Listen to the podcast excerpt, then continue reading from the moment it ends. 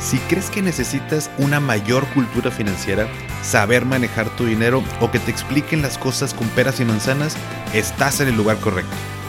¿Qué tal familia? Yo soy Paco Montoya y esto es Finanzas y Café, el podcast donde hablaremos de las finanzas más importantes, las tuyas. Sin más, comenzamos.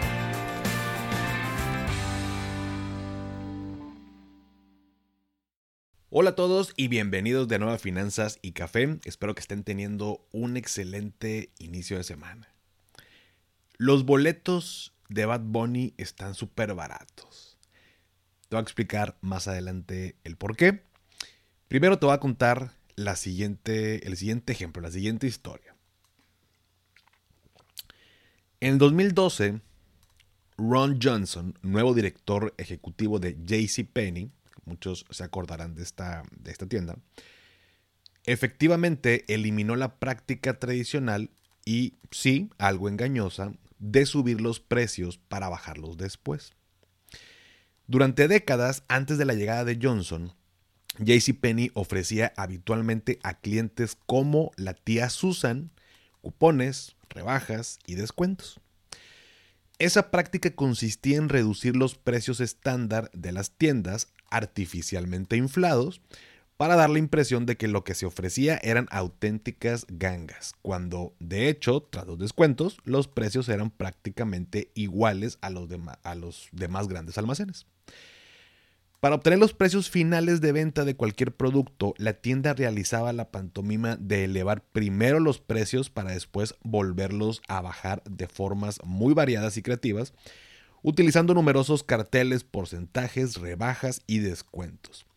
Y jugaban a este juego una y otra vez. Ron Johnson quería que los precios no tuviesen ni trampa ni nada, no más descuentos por cupones, ni trucos, solo precios reales, muy similares a los de sus competidores y a los antiguos precios finales. Johnson opinaba que esta nueva forma de actuar era más transparente, más respetuosa y menos manipuladora con sus clientes. Y por supuesto tenía toda la razón. El único problema era que los clientes habituales como la tía Susan se opusieron desde el principio a este cambio detestaban la práctica de sin trampa ni engaños y abandonaron la cadena diciendo que se sentían engañados, estafados y traicionados por el costo real y verdadero y que no les gustaba en absoluto la nueva política de precios. En apenas un año, JCPenney sufrió una asombrosa, unas asombrosas pérdidas de nada menos que 985 millones de dólares y Johnson se quedó sin trabajo. Casi al día siguiente de su despido fulminante, los precios de la mayoría de los productos de JCPenney se incrementaron un 60% o más. Una mesa auxiliar de 150 dólares, por ejemplo, pasó a tener un precio estándar de 245 dólares. Sin embargo, no solo los precios habituales volvieron a ser más elevados, sino que se reintrodujeron los descuentos las rebajas y las liquidaciones. En lugar de poner un único precio, la cadena ofrecía precios estándar y precios rebajados. Por supuesto, tras las subidas y descuentos, rebajas y liquidaciones, eh, los precios se quedaban prácticamente igual que con la política de Ron Johnson. Pero el caso es que no lo parecía. Ahora sus clientes habituales tenían de nuevo la impresión de que JCPenney había regresado los grandes descuentos y las grandes gangas. Bajo la dirección de Ron Johnson, JCPenney ofrecía productos a precios más honestos, pero la nueva política fue rechazada porque los clientes preferían los trucos comerciales. La tía Susan aún lo odia. Pensemos por un momento en lo que eso significa. Los clientes de JCPenney votaron con sus carteras y eligieron volver a ser manipulados. Lo que querían eran gangas, descuentos, rebajas. Aunque ello implicase volver a inflar los precios normales, que es exactamente lo que acabaron haciendo.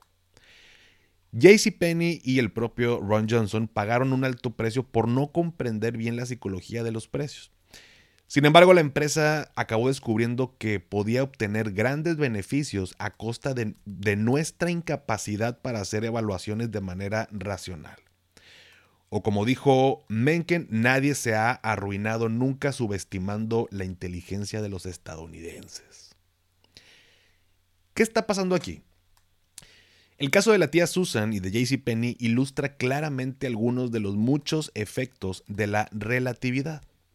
Una de las fuerzas más poderosas que nos inducen a calcular el valor de las cosas utilizando sistemas que tienen poco que ver con su valor real. En JCPenney, la tía Susan calculaba el valor de los productos basándose en su valor relativo. Pero ¿en relación con qué? Pues con el precio estándar previo a los descuentos.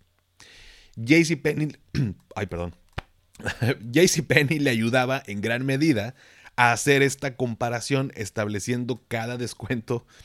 Perdón, no, vuelve a suceder, voy a cortar nada más porque vengo bien encarrilado con la, con la historia. Vuelvo después del punto.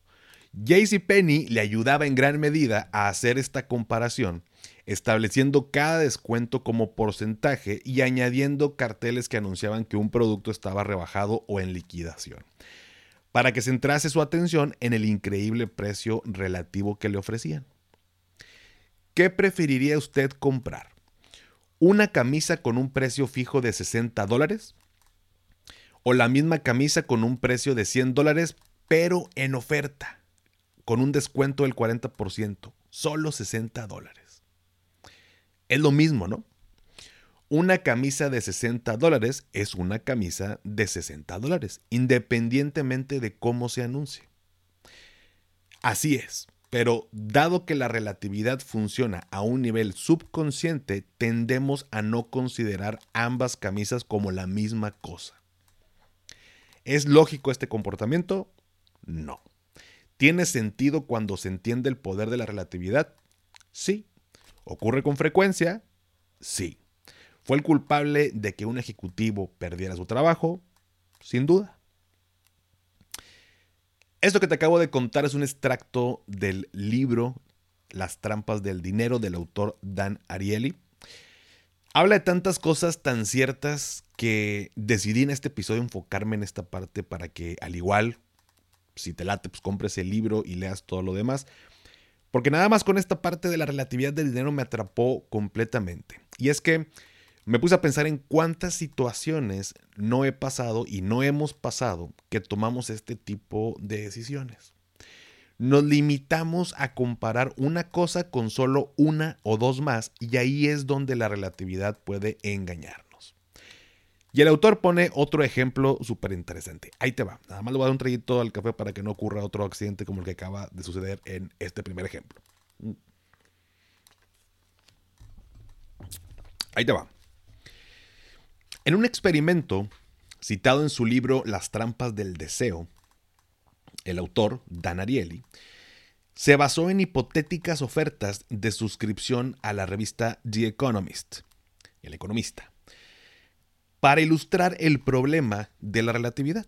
En ese ejemplo, los lectores podían obtener una suscripción de la versión online de la revista por 59 dólares o bien una suscripción de la versión impresa por 125 dólares.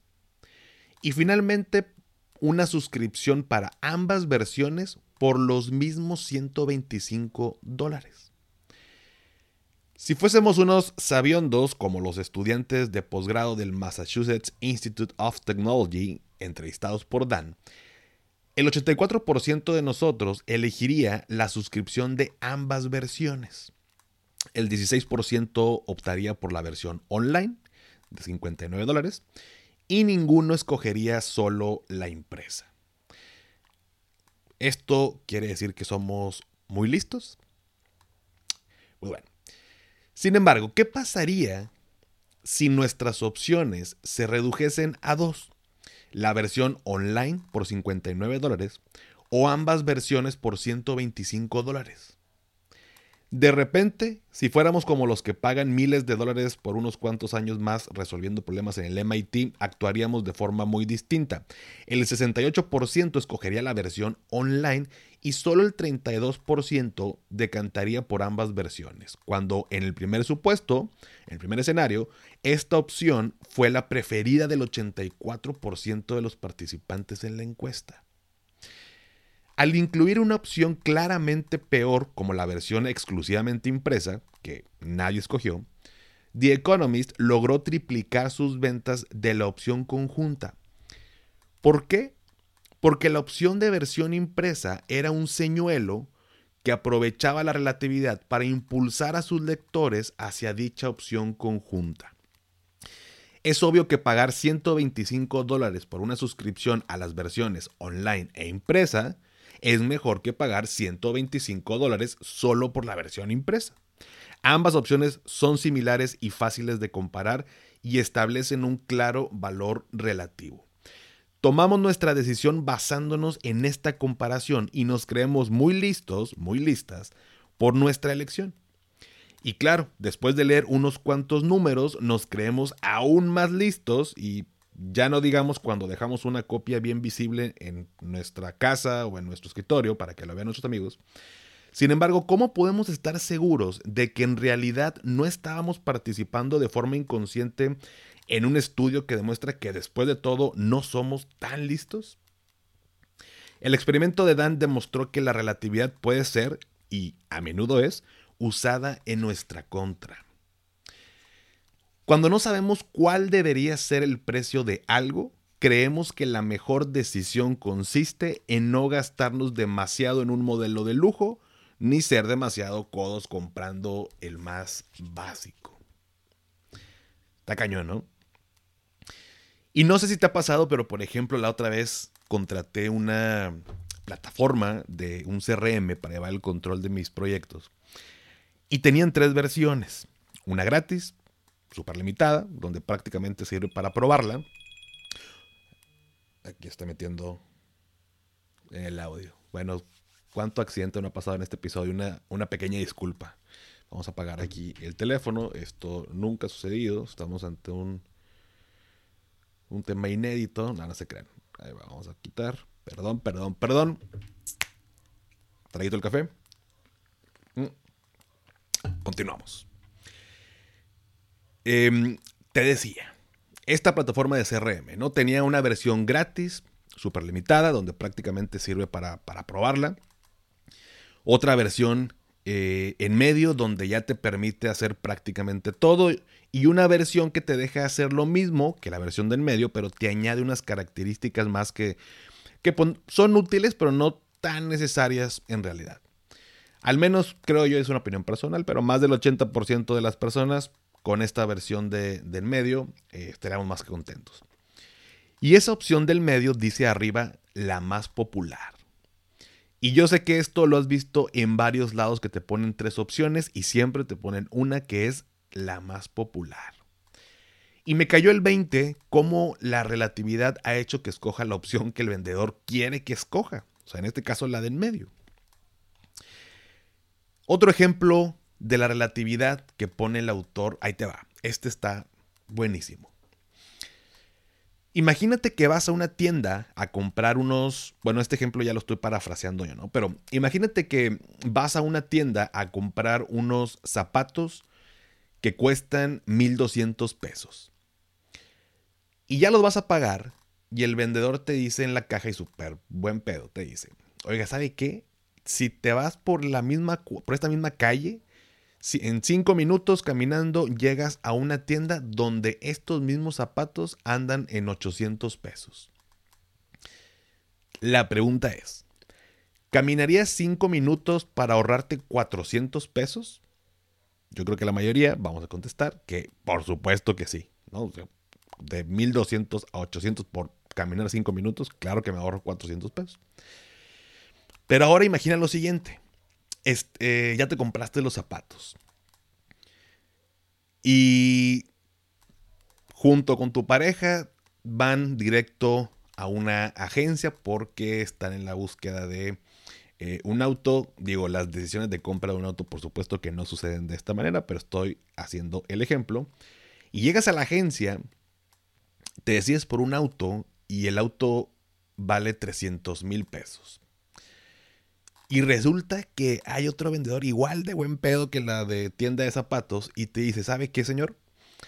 Hay otra agencia más eh, igual aquí en este cerquita donde este auto lo puede conseguir en 299.800 pesos. O sea, 400 pesos más barato. ¿Irías a la otra agencia por 400 pesos? Si eres un mortal como yo y como todos, seguramente no. Y son los mismos 400 pesos. No nos fijamos en el valor absoluto, comparamos el descuento contra 1200 o contra 300 mil pesos. Y decidimos que no vale la pena caminar 5 minutos por mendigos 400 pesos cuando estoy comprando un auto de 300 mil. Pero decidimos sí caminar 5 minutos cuando me están haciendo un descuento de 1200 a 800 porque el descuento, si lo vemos a manera de porcentaje, pues por supuesto que es mayor en, eh, al momento de comprar los zapatos que el descuento que me están haciendo al comprar un auto. Decimos que no vale la pena a pesar de que es exactamente la misma cantidad. Y tomando el mismo ejemplo del carro, cuando estamos eh, comprando uno, ¿no? Que te dicen, por 5 mil pesos más le añadimos quemacocos y faros de niebla. Estoy inventando números, ¿eh? No vayan a salir con que, ah, esa no cuesta un quemacocos. No, ya estoy inventando. Y dices, pues ya estoy pagando 300 mil pesos. ¿Qué son 5 mil pesos más? Y es que el tema es que entra en juego el, el costo oportunidad, que es básicamente lo que dejamos a un lado por tomar una decisión. Pero justo en estas fechas es bien importante que entendamos esto, porque a ver, ahora que andamos con las compras navideñas y por ejemplo vamos a una tienda y vemos una bolsa, ¿no? Comparamos la bolsa con otra bolsa, ¿no? Cuando en realidad tenemos la opción de comprar otra cosa que no sea una bolsa o bien no comprar nada. Y no te estoy diciendo que no le compres una bolsa a tu pareja, ¿no? o sea, no vayan a salir que Paco dijo que no comprara nada, no. Pero inconscientemente descartamos esas opciones cuando en realidad también son una opción. Pero como siempre tomamos la, decisión más fácil, lo más fácil es compararla con otra. Y aplica igual, no la más, eh, perdón, no compramos la más barata ni la más cara para sentir que estamos tomando una buena decisión. Es más, un día haz un experimento en una tienda con un vendedor, una vendedora, y vas a ver que se pondrán de tu lado al apoyarte, eh, bueno, se van a poner de tu lado entre comillas, al apoyarte en no comprar el más caro, porque cuando estamos con lo más caro uno siempre saca de, no, imagínate que, no sé, cualquier cosa, ¿no? Pero eh, que me lo compre y se, y, se me manche con, este, con esto o, se me pierda y no, hombre, me va a doler, mejor mira, estos no son tan caros, como quiera están buenos y, no sé, unos lentes, ¿no? Em, igual, estos son igual de buenos y como quiera me, me, protegen del sol y demás. Y por supuesto se ponen de nuestro lado porque lo que quieren es, es vender, ¿no? ¿Será que lo están utilizando esto como señuelo para empujarte a que compres ese otro artículo? Con todos estos ejemplos no te digo que al final no compres nada, por supuesto. Más bien lo que quiero es que así como a mí me cayó el 20, nos demos cuenta de cómo estamos tomando las decisiones que tienen que ver con dinero. Y un pequeño paréntesis, cuando digo me cayó el 20, porque sé que, que escuchan el podcast eh, hermanos allá en Perú, en Guatemala, en Honduras y en otras partes, eh, decir que me cayó el 20 es como decir darme cuenta. ¿no? Digo, no sé si en, su país como se diga, pero ya me han dicho, ya me han preguntado de varios eh, términos que utilizo que es como muy mexicano, muy de acá. Este, pero bueno, eso es me cayó el 20. Ahora, utilizo la tarjeta de crédito y la sigo utilizando hasta el tope porque ya que, ya estoy hasta el tronco de deudas, ya que más da unos cuantos miles de pesitos más. O por ejemplo, no pago la tarjeta de crédito porque 500 pesos más, pues no van a hacer diferencia. ¿Contra qué estoy comparando esa decisión? Contra el hecho de que le vas a pagar 500 pesos a una deuda de 50 mil pesos y creemos que no va a causar ningún efecto. Por eso luego nos la pasamos endeudados. 500 pesos, pues son 500 pesos, por más lógico y tonto se escuche, ¿no? Y un ejemplo más reciente, el concierto del Conejo Malo, de Bad Bunny, de Benito. Em, hubo todo un tema en México por la pues, alta demanda de boletos. Digo, el cuate ahorita es una sensación mundial, está cabrón ese güey. Em, y también por los estafadores que vendieron boletos falsos. y, pero bueno, hablando primero de los que se vendieron originales. En la preventa, al menos eh, del dato que saqué para el Estadio Azteca en la Ciudad de México, llegaban a, costar hasta 8.450 pesos. Ojo, estoy hablando de la preventa y estoy hablando eh, en el Estadio Azteca, ¿no? Porque sé que varios lugares fueron diferentes. Pero iban, por más increíble que parezca, iban en la preventa desde 660 pesos, obviamente en la parte de más arriba del Estadio Azteca, y luego había otros de 3600 por ahí, em, y los de 8450. Ahí de entrada tú comparas y dices, no, pues 8.450 pesos por un boleto es muchísimo. Y los de 3.600 de pronto se nos hace un buen deal. Y los de 600 que han de haber volado yo creo, pero bueno, pues como está muy arriba, los de 3.600 terminan siendo una ganga comparados con los VIP. Y luego cuando salió la reventa, vendiendo boletos, digo, hace ratito vi una nota que, digo, no sé si sea real, pero, pero que se estaban vendiendo boletos hasta en 600 mil pesos. Y bueno, ya es una. Cada quien. No, pero bueno, en, mi opinión muy particular, eh, pues es una estupidez. Pero bueno. Pero bueno, lo voy a poner de ejemplo. Pero en la reventa eh, se vendían boletos en 15 mil pesos o 20 mil pesos. Y la relatividad jugó de nueva cuenta un papel súper importante, porque veías en internet personas que decían, te lo vendo al costo, 9.500. Y como había boletos de hasta 20 mil pesos, decías, puta, no hombre, 9.500 es una ganga, lo agarré con, a mitad de precio. ¿Mm? ¿Mitad de precio contra qué? ¿Contra qué lo estamos comparando? ¿Sí me explico con estos ejemplos? Y por supuesto, ya estando en el concierto, otra vez entra el tema de la relatividad porque Digo, yo no, yo no fui al concierto y por eso me corrigen, sino, pero en los eventos normalmente una cerveza que te dan este, estos vasos dobles, al menos acá en el Monterrey, eh, te cuesta entre, en, entre 150, 200 pesos el vaso de, de esta cerveza doble. Y pues ya te gastas, no sé, otros mil pesos más. Y pues ya es nada. O sea, si ya, ya me metí una lana en el boleto, pues ya, como decía este comediante, pues ya que tanto es tantito, ¿no? Em, y le voy metiendo más gastos porque ya me metí 9.500 pesos, pues ya que tanto más va a ser mil pesos, ¿no? No lo vemos en valor absoluto, lo vemos comparándolo contra el, digamos, el costo total, ¿no? Y así, familia, es como la relatividad impacta nuestras decisiones financieras. Por supuesto, entran otros factores al tomar estas decisiones que te platicaré en otro episodio, pero por lo pronto lo que podemos hacer es simplemente estar consciente de ello. Piensa con todos los ejemplos que acabo de platicarte en qué situación te has visto que la relatividad ha causado estragos en tus finanzas y si quieres platícame en los comentarios del post del día de hoy. Pero bueno familia, si llegaron hasta aquí, eh, vamos a poner eh, un emoji de un conejo como Bad Bunny. Eh, es una pequeña parte de este libro eh, que quiero eh, dar crédito. Me lo recomendó mi estimado Rich, Rich Escalante, alguien que sigue la cuenta. hermano, te agradezco la recomendación. Le tenía prometido este episodio como de hace como este, ocho meses. Este, y, no, lo había, no lo había sacado.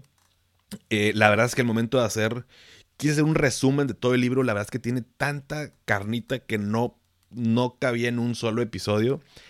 Em, y con esto, o con, esta, con este tema de la relatividad y cómo tomamos decisiones y cómo van jugando eh, eh, en contra o, nos va impactando en, nuestra vida, pues si alguien se anima, digo, yo lo conseguí, eh, si mal no recuerdo, en Amazon. Yo consigo mis libros ya sea en Amazon o en las librerías Gandhi. Eh, sinceramente no recuerdo en cuál de las dos, pero no fue complicado eh, adquirirlo. Se lo recomiendo. Vamos a seguir platicando de, los aprendizajes de este libro en otro eh, episodio, pero se me hizo bastante adecuado en estas fechas de gastos, donde vamos a estar, por supuesto, comparando precios de regalos, vamos a estar haciendo compras, vamos a estar decidiendo.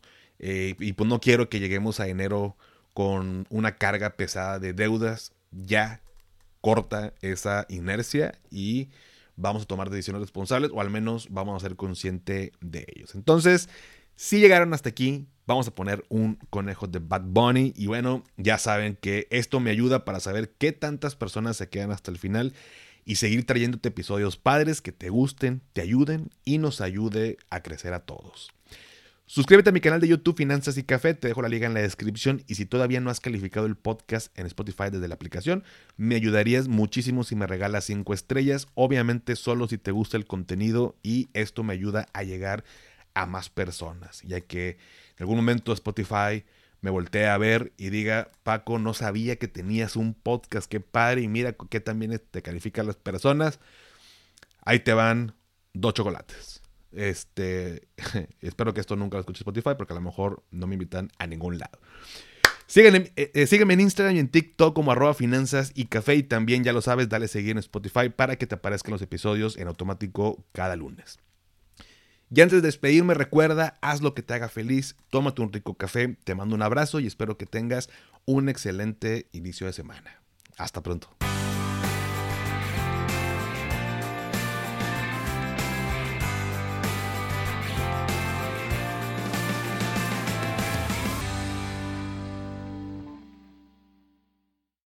Support for this podcast and the following message come from Corient. Corient provides wealth management services centered around you. They focus on exceeding your expectations and simplifying your life. Corient has been helping high achievers just like you enjoy their lives more fully, preserve their wealth, and provide for the people, causes, and communities they care about. As one of the largest integrated fee only registered investment advisors in the U.S., Corient has deeply experienced teams in 23 strategic locations. Corient has extensive knowledge spanning the full spectrum of planning, investing, lending, and money management disciplines. Leverage Corient's exclusive network of experts to craft custom solutions designed to help you reach your financial goals, no matter how complex they may be. Real wealth requires real solutions. For more information, connect with a wealth advisor today at corient.com. That's C O R I E N T.com. Corient.com.